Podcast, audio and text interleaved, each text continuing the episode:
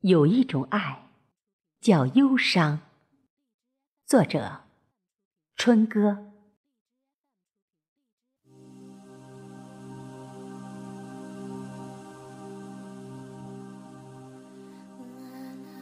深秋的北方，抬头望去，树上是等待凋零的残叶，地上满是随风飘舞的叶黄。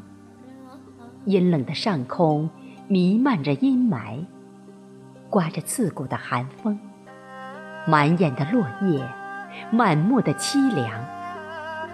我不知何时开始眷恋于一种忧伤和凄美的情感，但我知道，这种情感是因父亲那丝丝的白发而千丝万缕。也时常因手机里父亲那颤抖的声音拨动我忧伤的心弦。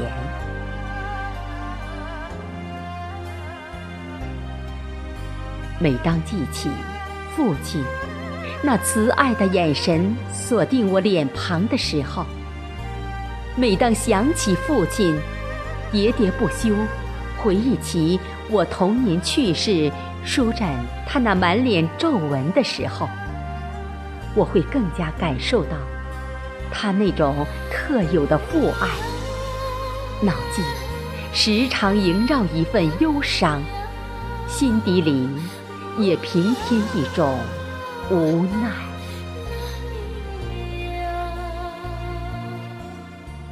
记得，从我做了父亲那一刻起。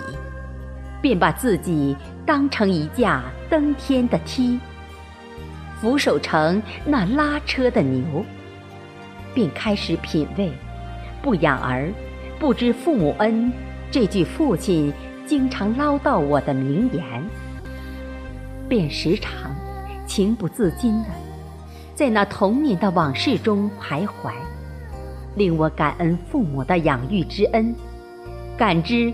做一个父亲的不容易，虽然已时隔四十多年了，一直记得我儿时住过的那间小危房，好像是父亲单位分的。这个充盈着我童年快乐的小屋，时常浮现我的脑海之中，只因这个小屋留给我太多的记忆。和太多的梦中呓语，更留给我太多与父亲在一起的美好时光。记得小时候，忙碌一天的父亲，拖着疲惫的身躯，一进小屋，看到我，总是喜欢用他的胡茬子扎我的脸，我便爬到父亲的肩头，骑着父亲的脖颈上。父亲在我的指挥下，在小屋里到处跑，小屋顿时充满了父子的嬉闹声，仿佛父亲也在这一刻忘记了所有的劳累和烦恼。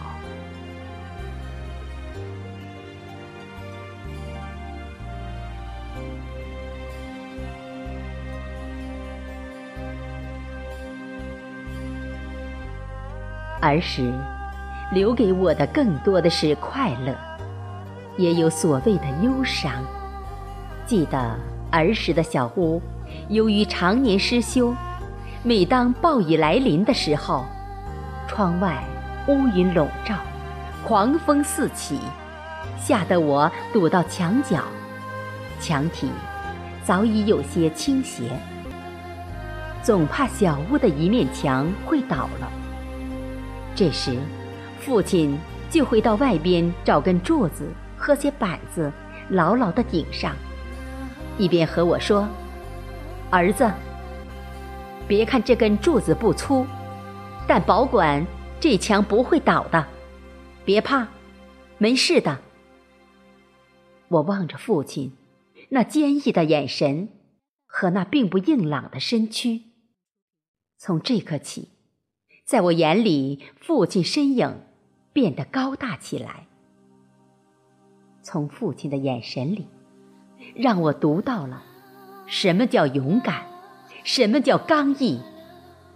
父亲用那并不伟岸的身躯，让我感受到了父爱的责任和担当。也正是这根顶梁柱，为我撑起了童年的保护伞，为我遮风挡雨，也支撑起了我们这个小家，更撑起了我们的梦想和希望。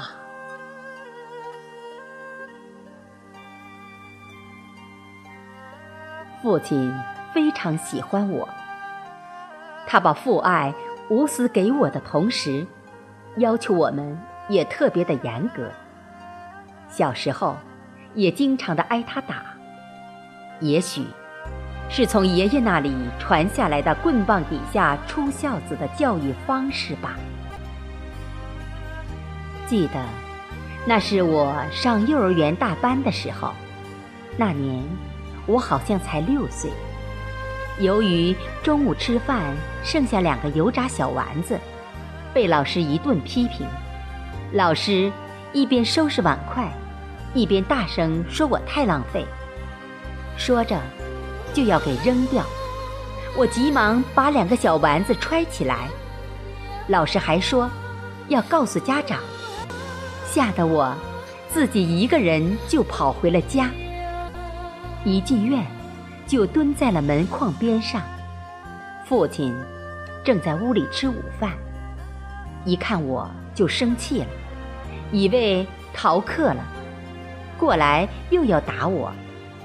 这时，他一眼发现我的裤兜好像是湿了一大片，他低头仔细一看是油的，摸一摸里面还鼓鼓的，便从兜里掏出来两个油炸小丸子，很生气地问我：“为什么不吃了？”还揣到兜里干什么？我战战兢兢地告诉父亲：“是幼儿园午餐，每个小朋友发了五个油炸小丸子，我吃了三个，给爸爸留两个。”父亲看着我忽闪着的大眼睛，一把将我搂到怀里，让我清晰的记得，这次父亲没有打我。也是让我第一次看到父亲眼里饱含泪水。接下来，父亲为我默默地洗着裤子上的油，我在一旁用肥皂水吹泡泡，我把泡泡吹到了父亲的脸上，父亲露出他那从未有过的笑容。这次，清晰地记得。父亲笑起来也蛮慈祥的。整个小屋飘着五颜六色的泡泡，这多彩的泡泡里，有父亲对儿子的希望，也有父子俩对未来的憧憬。父亲最大的心愿，就是让我从这个小县城里飞出去，飞得越远越好。直到今天。我还清晰地记得，父亲写给我的诗：“男儿立志出乡关，学若不成，死不还。埋骨其妻桑梓地，人间处处有青山。”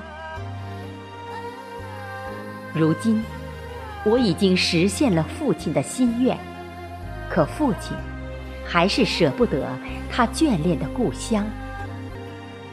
拖着枯槁的身躯，赤处在阡陌的小路上，那蹒跚的步履丈量着余下的时光，那一声声长叹，表达着对远方儿子的不舍。父亲默默在家乡守望着他那熟悉的一草一木，我却在都市里品咂一种。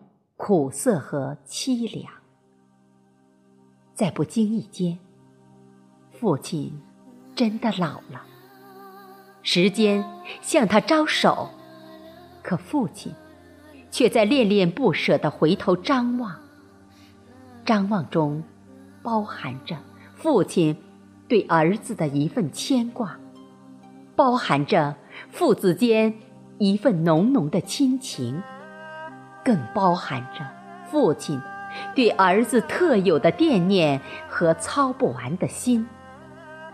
这种爱，成了萦绕于我心中挥之不去的忧伤。加之父亲那满头的白发，总是牵扯着我思乡的愁绪。我的心只能在都市和故乡之间来回的游荡。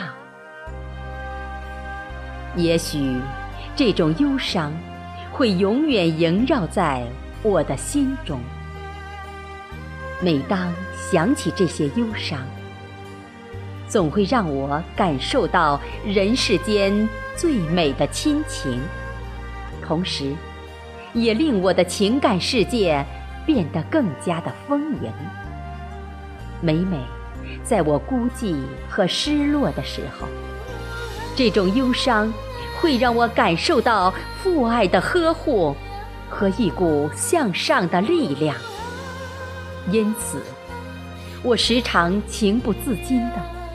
将这些记忆碎片，通过忧伤串接起来，静静独享这种唯美父爱的忧伤。